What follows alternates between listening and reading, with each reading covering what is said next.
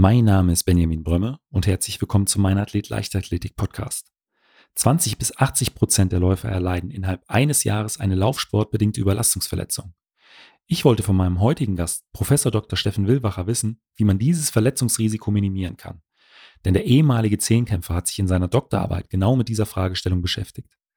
Außerdem wollte ich von dem Biomechaniker wissen, was Laufschuhe mit einer Carbon-Zwischensohle, wie zum Beispiel der Nike Vaporfly, tatsächlich bringen.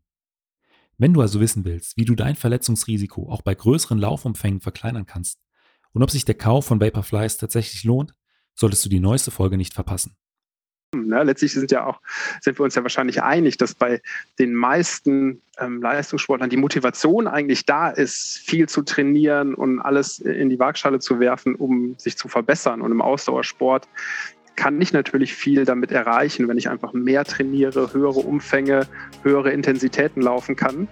Allerdings ist es ja immer so ein gewisses Wandern auf, auf einem Grad. Und man ist ja immer latent im, im Hochleistungsbereich auf jeden Fall äh, dabei, sich zu überlasten und eben in diesen Verletzungsbereich hineinzukommen.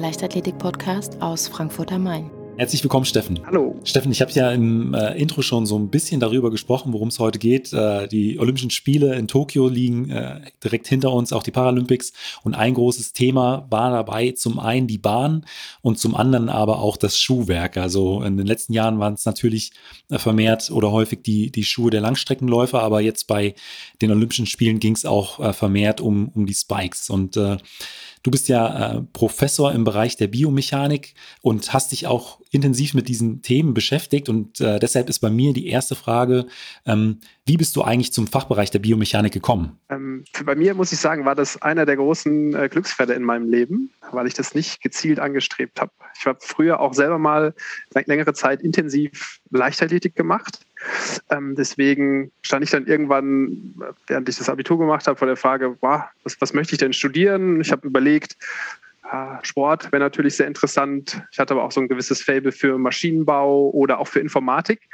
ähm, und habe mich dann aber für ein Sportstudium in Köln entschieden, konnte dann auch parallel dazu beim, bei Bayer Leverkusen Leichtathletik machen ähm, und es war eine gute Kombi eigentlich. Ähm, und ich hatte dann das Glück, dass eigentlich sehr früh im Studium, im zweiten Semester, ich ein Seminar bei Professor Brüggemann hatte. Das war damals oder war der langjährige Leiter des Instituts für Biomechanik und Orthopädie an der Deutschen Sporthochschule.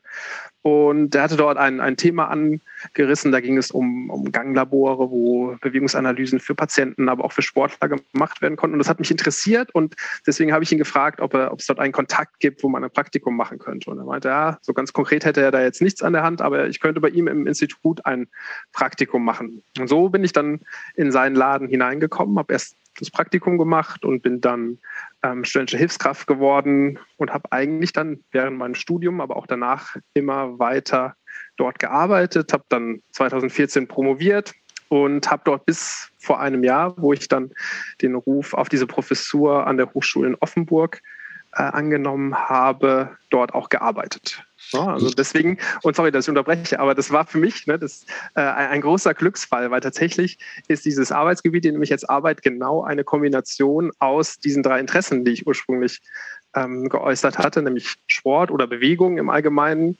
ähm, Technik oder Mechanik, ja, das ist sehr nah am Maschinenbau auch dran, und ähm, Informatik spielt dort auch eine Rolle, weil wir viel mit Daten zu tun haben, die müssen ausgewertet werden und dort programmieren wir häufig Programme, die das können. Also von daher habe ich, ohne dass ich es wirklich gezielt angestrebt habe, ähm, eine ideale Kombination.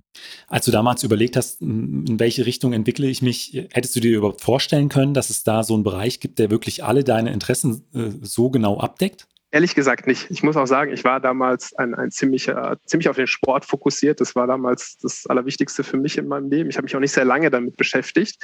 Ich hätte drauf können, kommen können, weil ähm, ich war zu der Zeit auch im C-Kader und habe ähm, durch das IAT in Leipzig eigentlich auch regelmäßig biomechanische Auswertungen bekommen von, von Wettkämpfen, die wir gemacht haben in den Wurfdisziplinen, im Stabhochsprung etc. Und da stand auch das Wort Biomechanik darüber, aber ich habe das gar nicht so realisiert, dass das theoretisch ein Berufsbild für mich sein könnte und dass das eigentlich diese Kombination aus ähm, den Sachen ist, die mich eigentlich interessieren sondern ich musste da erst diesen Umweg gehen über das Sportstudium und dann eben den Kontakt ins Institut für Biomechanik und Orthopädie. Du hast eben schon so mal zwei Disziplinen erwähnt, äh, die du auch bestritten hast. Was, äh, wo lag denn dein sportlicher Schwerpunkt in der Leichtathletik damals? Ähm, ich konnte keine Disziplin so richtig gut oder ganz, ganz viele Disziplinen. Deswegen ähm, hat mich der Mehrkampf immer fasziniert. Ich war, glaube ich, nicht der äh, das größte Sprint- oder Sprungtalent, aber ich war relativ gut ähm, darin, neue technische Bewegungen zu lernen und deswegen fand ich den Mehrkampf immer super und das lag mir wahrscheinlich auch am besten. Deswegen habe ich so bis ich 24, 25 Jahre alt war, Zehnkampf gemacht, wo so bei mein, mein, mein, meine beste Zeit wahrscheinlich schon in der Jugend, insbesondere in der A-Jugend gewesen war wahrscheinlich. Für, für welchen Verein bist du damals äh, gestartet? Du hast gesagt äh, zum Schluss für Leverkusen, aber war das auch dein ursprünglicher Verein oder? Ja, nein, also groß geworden bin ich bei ähm, meinem Heimatverein, dem Daten Naturenverein, der ein Teil ähm, der LG, LG Sieg ist, ähm, die sich im Landkreis Altenkirchen im Westerwald befindet. Da habe ich eigentlich, da bin ich groß geworden, da habe ich alles gelernt, bin ich auch meinem Vater noch sehr dankbar, dass er mich, bis ich 20 Jahre alt war, ähm, trainiert hat. Und dort habe ich auch eigentlich meine größten Erfolge gefeiert. Und dann bin ich zum Studium, was in, in Köln an der Sporthochschule war, nach Leverkusen gewechselt und habe dann, dort war ich ungefähr drei Jahre und bin dann noch am Ende meiner Karriere eine Jahre fürs Leichtathletik-Team der Deutschen Sporthochschule gestartet und war dort auch kurze Zeit als Trainer einmal aktiv. Also man kann schon sagen, dass du äh, wirklich tief in der Leichtathletik verwurzelt bist. Auf jeden Fall. Ja, und ich denke manchmal, wenn ich, wenn ich schaue, was ich heute ähm, mit was für Themen ich mich beschäftige. Und dann überlege ich mir immer, was so der, der zehnjährige Steffen, wie, wie er das finden würde. Und dann, dann wird mir eigentlich klar, was ich für ein Glück gehabt habe und was für interessanten Dingen ich mich in meinem Job beschäftigen kann. Ähm, da kommen wir jetzt auch schon zu den interessanten Dingen aus deinem Job. Ähm, bei der Recherche für die, für die Sendung habe ich unter anderem eine Studie von dir gefunden.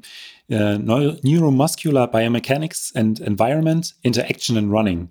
Ähm, sprich, in der Studie, ich hoffe, ich gebe das jetzt richtig äh, wieder, geht es im Groben darum, dass äh, Läufer mit einer Wahrscheinlichkeit zwischen rund 20 und fast 80 Prozent äh, eine laufsportbedingte Überlastungsverletzung innerhalb eines Trainingsjahres erleiden. Ist es so ungefähr richtig äh, oder, oder ging es in dieser, in dieser Studie dann doch um, um andere Punkte? Ähm, eigentlich, zum einen war das nicht, nicht ein Stuhl, sondern das war das Thema meiner Doktorarbeit tatsächlich. Oh, okay. Ähm, und ähm, diese Zahl, dass sich zwischen 20 und 80 Prozent der LäuferInnen ähm, im Jahr eine Laufverletzung holen, war eigentlich die Motivation dafür oder ist grundsätzlich die Motivation im äh, Langstreckenlauf zu arbeiten. Ja, es geht natürlich auf der einen Seite darum, die, die Leistungsfähigkeit von Menschen zu verbessern, dass neue Rekorde gelaufen werden können. Aber natürlich für die Freizeitläufer ist viel wichtiger, ähm, dass ich Spaß am Laufen haben kann und nicht ständig verletzt bin dabei. Deswegen ist das diese Motivation. Diese Zahl von 20 bis 80 Prozent ist natürlich ein sehr weiter Bereich. Das hat auch mit methodischen Aspekten zu tun, wie man jetzt eine, eine Laufverletzung genau definiert. Ist das nur, wenn mir irgendwas wehtut oder muss ich da zum Arzt gehen und, keine Ahnung, eine Woche oder zwei mit dem Training aussetzen? Deswegen schwanken dort die ähm, Ergebnisse in der Literatur relativ stark. Aber was man auf jeden Fall festhalten kann, ist, dass es eine hohe Anzahl an eben solchen Laufverletzungen gibt, die meistens Überlastungsverletzungen sind. Und deswegen ähm, versucht man hier Erkenntnisse zu schaffen und zum Beispiel auch Laufschuhe zu entwickeln oder zu verbessern, dass ähm, diese Inzidenz verringert wird. Das wäre das, das langfristige Ziel in diesem Bereich. Weil ähm, das ist ja angesprochen. Zum einen geht es ja um eine Verbesserung der Leistungsfähigkeit, zum anderen zu einer Vermeidung von, äh, von Verletzungen. Ähm, aber ich sag mal, das eine schließt ja das andere so ein Stück weit mit ein. Wenn ich äh, weiß, äh, oder, oder wenn ich so trainiere, dass ich äh, mehrere Jahre verletzungsfrei durch die Vorbereitung oder auch durch die Saison komme, dann steigert sich ja zwangsläufig auch die, Le die Leistungsfähigkeit. Deswegen, äh, die Werte, die sind schon so ein Stück weit beeindruckend. Bis zu 80 Prozent äh, Mittelwert äh, liegt wahrscheinlich so bei, bei 40, äh, 50 äh, Prozent. Das ist ja schon äh, ne, ein Risiko, was man als gerade ambitionierter Läufer oder vielleicht auch als Leistungssportler weiter nach unten drücken möchte. Also bei mir war es früher immer so, wenn ich wusste, ich bin verletzungsfrei durch den Winter gekommen, konnte ich mir äh, fast sicher sein, dass die Saison auch eine, eine gute wird. Deswegen ähm, ja, sind diese Zahlen oder diese Prozentangaben schon ein Stück weit beeindruckend, muss ich sagen. Ja, auf jeden Fall ist es, äh, hängt es zusammen. Ne? Letztlich sind ja auch, sind wir uns ja wahrscheinlich einig, dass bei den meisten ähm, Leistungssportlern die Motivation eigentlich da ist, viel zu trainieren und alles in die Waagschale zu werfen, um sich zu verbessern. Und im Ausdauersport kann ich natürlich viel damit erreichen, wenn ich einfach mehr trainiere, höhere Umfänge, höhere Intensitäten laufen kann. Allerdings ist es ja immer so ein gewisses Wandern auf, auf einem Grad. Und man ist ja immer latent im, im Hochleistungsbereich auf jeden Fall äh, dabei, sich zu überlasten und eben in diesen Verletzungsbereich hineinzukommen. Das heißt, es ist ja so ein, ein ganz geschicktes Spielen mit der Überlastung eigentlich. Ja, und diejenigen, die das über längere Zeit am besten können, werden auch die besten Fortschritte machen. Und deswegen äh, ist es meiner Meinung nach ein hochrelevantes Thema, genauso wie du es eigentlich gesagt hast. Wie, äh, wie war denn deine Studie dann äh, im Prinzip aufgebaut? Also wie viele Teilnehmer gab es? Über was für einen Zeitraum war das Ganze angesetzt? Ähm, und waren das ähm, Amateursportler, auch Leistungssportlerinnen, Sportler mit dabei? Genau, diese Studie war natürlich schon relativ speziell in der Fragestellung, wobei ein gewisser Aspekt relativ breit war. Ne? Es geht dabei um das Environment, also um die Laufumgebung, haben wir da gesagt. Die Laufumgebung macht aus, äh, einfach gesprochen, der Untergrund, auf dem ich mich bewege. Ja, ist der eben ähm, oder ist der, geht es dort berghoch, bergunter? Ist es ein geneigter Untergrund? Ist er uneben? Und ist er vielleicht auch hart oder weich? Und dann war natürlich ein anderer Aspekt, mit welchem Schuhwerk bewege ich mich dort. Das waren so die, die zwei grundlegenden Variablen, was denn bestimmte Faktoren, zum Beispiel des Untergrunds, aber auch ähm, von Laufschuhen ausmachen. Zum Beispiel haben wir äh, eine Studie durchgeführt, wo verschiedene harte Untergründe belaufen wurden von Probanden. Und das war zu einer Zeit, wo der Barfußlaufboom so seinen Höhepunkt hatte. Na, da gab es, ja, da erinnern sich wahrscheinlich die meisten von uns jetzt noch dran, so vor ungefähr zehn Jahren ist das Buch Born to Run rausgekommen von Christopher McDougall, ähm, wo letztlich eigentlich postuliert wurde, ja, wir, wir ziehen unsere Laufschuhe aus, gehen damit laufen, unsere Füße sind faszinierende Strukturen und unsere Beine, die werden dann gestärkt. Und dann verletzen wir uns alle nicht mehr. Ja. Ähm, na, können wir uns sicherlich alle noch ganz gut daran erinnern. Und deswegen gab es dort auch einen, einen kleinen Boom in der, in der Forschung in diesem Bereich. Und eine Frage war dort eben, ähm, kann man das so verallgemeinern? Macht es für die Gelenkbelastung einen Unterschied? Zum Beispiel, ob ich mich auf hartem oder weichem Untergrund ähm, bewege und wie sind diese Unterschiede im Detail? Ähm, ja, das heißt, macht es zum Beispiel auch einen Unterschied, äh, ob ich mit einem Schuh auf einem harten oder weichen Untergrund laufe, wo dieser Schuh vielleicht schon ein Dämpfungssystem mitbringt. Ähm, und da haben wir zum Beispiel herausgefunden, dass letztlich die kombinierte Härte der Laufschuhdämpfung und des Untergrundes dafür sorgen kann, dass nicht, dass die Belastung grundsätzlich kleiner oder größer wird, aber dass sie innerhalb der verschiedenen anatomischen Strukturen verschoben werden kann. Zum Beispiel, wenn ich auf einem härteren Untergrund laufe oder mit einem sehr wenig gedämpften Schuh, habe ich eine höhere Belastung der Strukturen des Fußes, der Achillessehne zum Beispiel. Während wenn ich mich auf einem weichen Untergrund fortbewege oder mit sehr äh, stark gedämpften Schuhen unterwegs bin, dann entlastet es die Fußstrukturen etwas. Ich habe aber eine etwas höhere Belastung am Kniegelenk zum Beispiel. Ja, das heißt, durch die Laufumgebung, jetzt hier äh, beispielhaft mal am Faktor ähm, Härte des Untergrundschuhsystems dargestellt, kann ich die Belastung innerhalb der unteren Extremitäten etwas hin und her verschieben. Ja, wenn ich zum Beispiel häufiger Knieprobleme hatte, ist es dann vielleicht ein Weg zu versuchen, mal äh, mit etwas weniger stark gedämpften Schuhen zu laufen. Oder wenn ich häufig Achillessehnenprobleme habe oder Fußprobleme, dann könnte ich vielleicht mal einen etwas stärkeren gedämpften Schuh nehmen. Das sind dann direkte praktische Ableitungen daraus. Ja, wir haben uns aber dort auch noch mit anderen Laufschuh-Features ähm, auseinandergesetzt, zum Beispiel mit der Biegesteifigkeit von Schuhen. Das heißt, damals haben wir, das war so im Jahr ah, 2000 11, 12, wo wir diese Studien durchgeführt haben, ne, sind dann etwas später veröffentlicht worden, haben wir Carbonelemente in die Schuhe eingelegt, um zu studieren, welche grundlegenden Effekte das denn aufs Langstreckenlaufen ähm, hat. Ja, und ich war dann sehr dankbar, dass Nike dann vor einigen Jahren diesen Nike Vaporfly Schuh entwickelt hat, weil dadurch diese Arbeiten sehr häufig zitiert worden sind, weil es dann natürlich dann auch eine, eine ganze Menge Forschung in diesem Bereich gab. Ja, weil heutzutage ähm, Carbonelemente in Schuhen ähm, zumindest viel diskutiert werden. Ja. ja. Das war dann eine andere Frage in diesem Bereich. Also es ging letztlich darum zu verstehen, ähm, ganz systematisch, wie verschiedene Aspekte des Untergrundes und von Schuhen die Belastung innerhalb der Strukturen denn der Beine ähm, verändern. Und das ist bis dahin nur recht selten passiert, weil häufig Studien ähm, Schuhmodell A gegen Schuhmodell B verglichen hat und da aber sehr viele ähm, Design-Features von Schuhen, also die Dämpfung, die Steifigkeit, vielleicht irgendwelche Stützelemente gleichzeitig variiert worden sind. Und dadurch ist es schwer gefallen, in der Vergangenheit wirklich ähm, systematisch zu verstehen, welche Effekte denn einzelne äh, Schuhelemente oder Untergrundaspekte haben können. Und das war so das Ziel meiner Doktorarbeit. Das ist sicherlich nicht, ne, man kann dort nicht alle Fragen beantworten, aber einige Fragen kann man da, konnten wir da ganz gut klären. Und das haben wir meistens dann gemacht mit 20 bis 25 FreizeitläuferInnen, die dann an diesen Studien teilgenommen haben. Und ähm, daraus haben wir dann versucht, grundsätzliche Ableitungen zu führen. Wobei es natürlich immer ähm, individuelle Antworten an Schuhmodifikationen gibt. Das muss man ganz deutlich sagen. Es gibt ja, selten eine Situation, dass LäuferInnen alle gleich auf eine bestimmte Schuhmodifikation reagieren. Aber gibt es einen grundsätzlichen Unterschied nochmal zu ähm, Läufern mit einem sehr hohen Gewicht? Also spielt es dann auch nochmal da eine Rolle?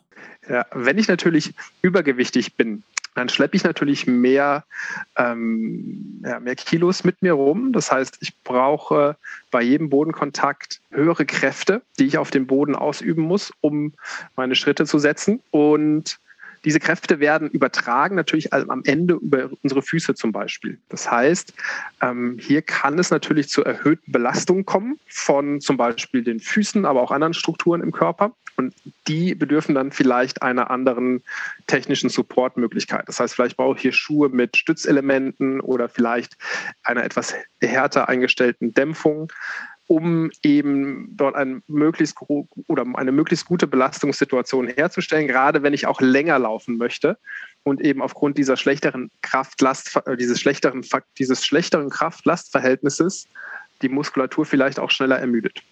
Jetzt haben wir uns ja schon so ein Stück weit über ähm, Schuhe, über die neuesten Schuhe auch mit äh, Carbon-Elementen unterhalten.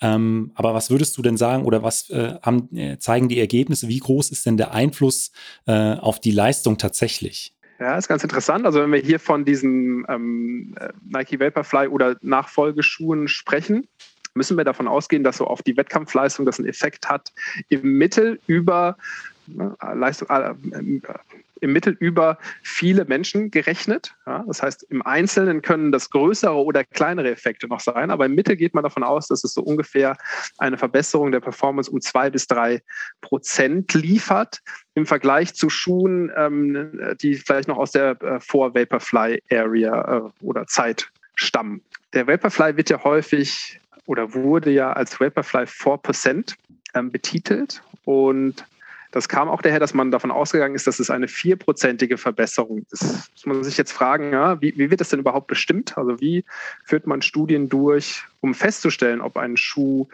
äh, die Leistung verbessert? Und das wird in den allermeisten Fällen so gemacht, dass man bei LäuferInnen, die auf einem Laufband laufen, eine Atemgasanalyse macht. Also eine Spiroergometrie. Vielleicht haben das einige schon mal in der Leistungsdiagnostik gemacht. Das heißt, man trägt eine Maske. Ähm, das kennen wir ja mittlerweile alle. Und diese Maske ist aber insofern speziell, als dass sie messen kann, wie viel Sauerstoff wir aufnehmen.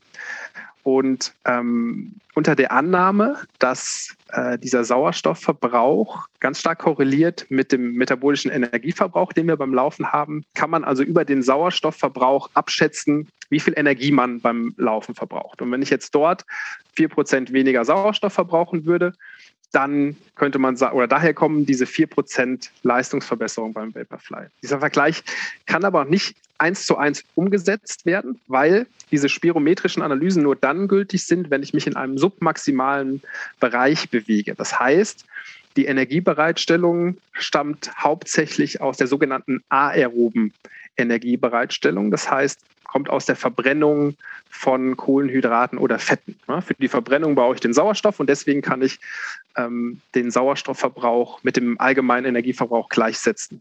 Allerdings komme ich ja im Wettkampf in Bereiche hinein, wo ich dann diesen aeroben äh, diese aerobe Energiebereitstellung verlasse und in den anaeroben Bereich hineinkomme. Das heißt, dann wird auch Energie erzeugt ohne die Verbrennung von ähm, Kohlenhydraten oder Fetten. Das heißt, und in, bei diesem Energiebereitstellungsweg entsteht zum Beispiel das Laktat, ja, das wir alle kennen, das was dann ähm, dazu führt oder gleichzeitig kommt es dazu, dass die Beine sauer werden, dass man müde wird.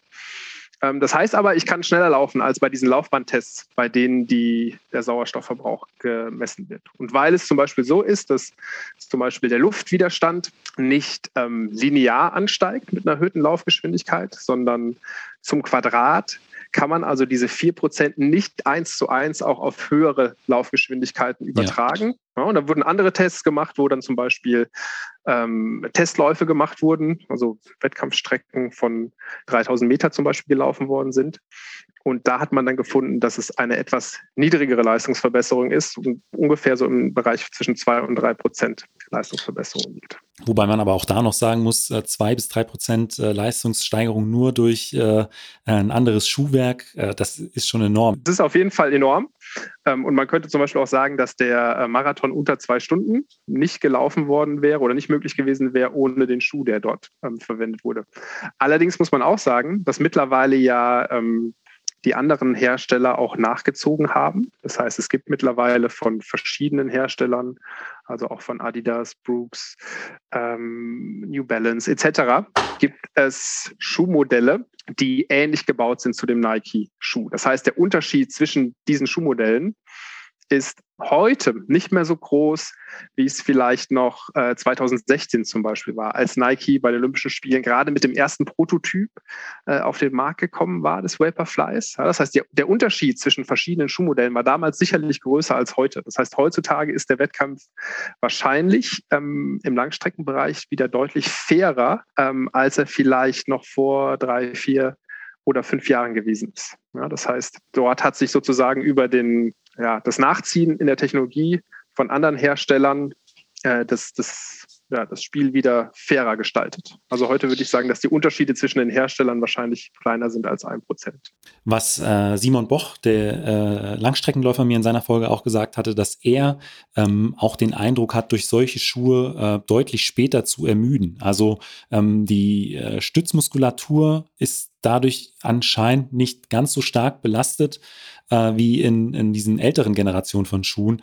Ähm, hast du da vielleicht auch so ein Stück weit äh, eine, eine Erklärung für oder würdest du sagen, das ist so ein individuelles Empfinden? kann ich äh, nicht mit Daten zu liefern, weil es dazu fairer, äh, ehrlich gesagt noch keine Studien gibt. Also Ermüdungsphänomene zu studieren bei Schuhen ist deutlich aufwendiger als ähm, wenn man Ermüdung nicht berücksichtigt. Aber es würde aus verschiedenen Gründen ähm, Sinn machen und es hätte dann sicherlich auch noch einen interessanten Effekt, weil wir so in unserer eigenen Forschung ganz gut zeigen konnten. Das ist ähm, im Wesentlichen die Doktorarbeit eines äh, ehemaligen Kollegen von mir, von Maximilian Sanno, der zeigen konnte, dass in einem 10-Kilometer-Lauf ähm, sich am Ende des Laufes oder ab einer bestimmten Strecke die Art, wie wir laufen, sich verändert. Und zwar wahrscheinlich auf eine Art und Weise, dass sie den Energieverbrauch vergrößert. Wenn jetzt dieser Schuh ähm, zusätzlich zu den unmittelbaren Effekten auch dazu führen würde, dass diese Ermüdung verzögert würde, dass diese ähm, Veränderung des Laufstils nach hinten herausgezögert würde, wäre das sicherlich auch ein ein weiterer Vorteil, den solche Schuhe hätten. Und ich könnte mir gut vorstellen, dass das passiert, aus zwei Gründen im Wesentlichen. Ein, ein wesentlicher Grund ist sicherlich, dass diese Schuhe, weil es ganz interessante Entwicklungen gab in den letzten Jahren in den Schäumen, die verwendet werden für die Mittelsohlen für solche Schuhe. Diese Schäume sind heutzutage können die äh, gestaltet werden, als dass die deutlich weicher sind, deutlich elastischer, also deutlich federartiger und dabei sehr leicht noch sein können. Und dieses, diese Kombination aus weich und elastisch ist insbesondere interessant für LäuferInnen, weil wenn ich einen weichen Schuh habe, dann kann ich meinen Laufstil etwas so verändern, dass die Aufprallenergie, die ich ja bei jedem Bodenkontakt habe, jedes Mal, wenn ich auf den Boden aufkomme, äh, wird Energie absorbiert. Und wenn ich jetzt barfuß laufen würde, dann müsste diese Energie absorbiert werden in den Muskeln, aber natürlich auch in den Sehnen unserer Beinmuskulatur. Das ist erstmal gar nicht so schlecht. Ja, Energie, die ich in den Sehnen aufnehmen kann, die wird dort gespeichert und die kann ich dann beim Abdruck wiederverwenden. Aber an den Sehnen sind ja immer Muskeln dran und diese Muskeln müssen aktiviert werden, dort müssen Kräfte aufgenommen werden und das hat einen äh, metabolischen Energieverbrauch. Ja, wenn ich jetzt einen sehr weichen, aber gleichzeitig auch sehr elastischen Schuh trage oder mit einem Dämpfungssystem, was so gebaut ist, dann wird ein gewisser Teil dieser Aufprallenergie von der Mittelsohle, also von dem Dämpfungssystem aufgenommen. Und wenn dieser äh, diese Mittelsohle dann auch noch sehr federartig ist, dann kann ich auch einen gewissen Teil, natürlich nicht die gesamte Energie, beim Abdruck oder beim Abrollen nach vorne wieder nutzbar machen. Und das ist ein Mechanismus, der die Laufbewegung ähm, zum einen effizienter macht und unter Umständen auch die Belastung für die Muskulatur etwas verringert, was dann vielleicht erklären könnte, äh, warum ich gefühlt später erst ermüde mit solchen Schuhen. Also spricht auch einiges äh, dafür, für die Aussage von Simon äh, ähm, und dass es nicht nur eine individuelle Geschichte äh, von ihm war. Und das war es auch schon mit der ersten von zwei Folgen mit dem Biomechaniker Professor Dr. Steffen Willwacher. Wenn ihr wissen wollt, welchen Effekt die neuesten Spikes auf die Maximalgeschwindigkeit von Sprintern haben, solltet ihr auch die kommende Folge nicht verpassen. Bis dahin hinterlasst mir doch gerne eine Bewertung bei Apple Podcast oder schreibt Professor Willwacher oder mir eine E-Mail mit eurem Feedback. Die Kontaktdaten findet ihr in den Show Notes. Vielen Dank und bis zum nächsten Mal.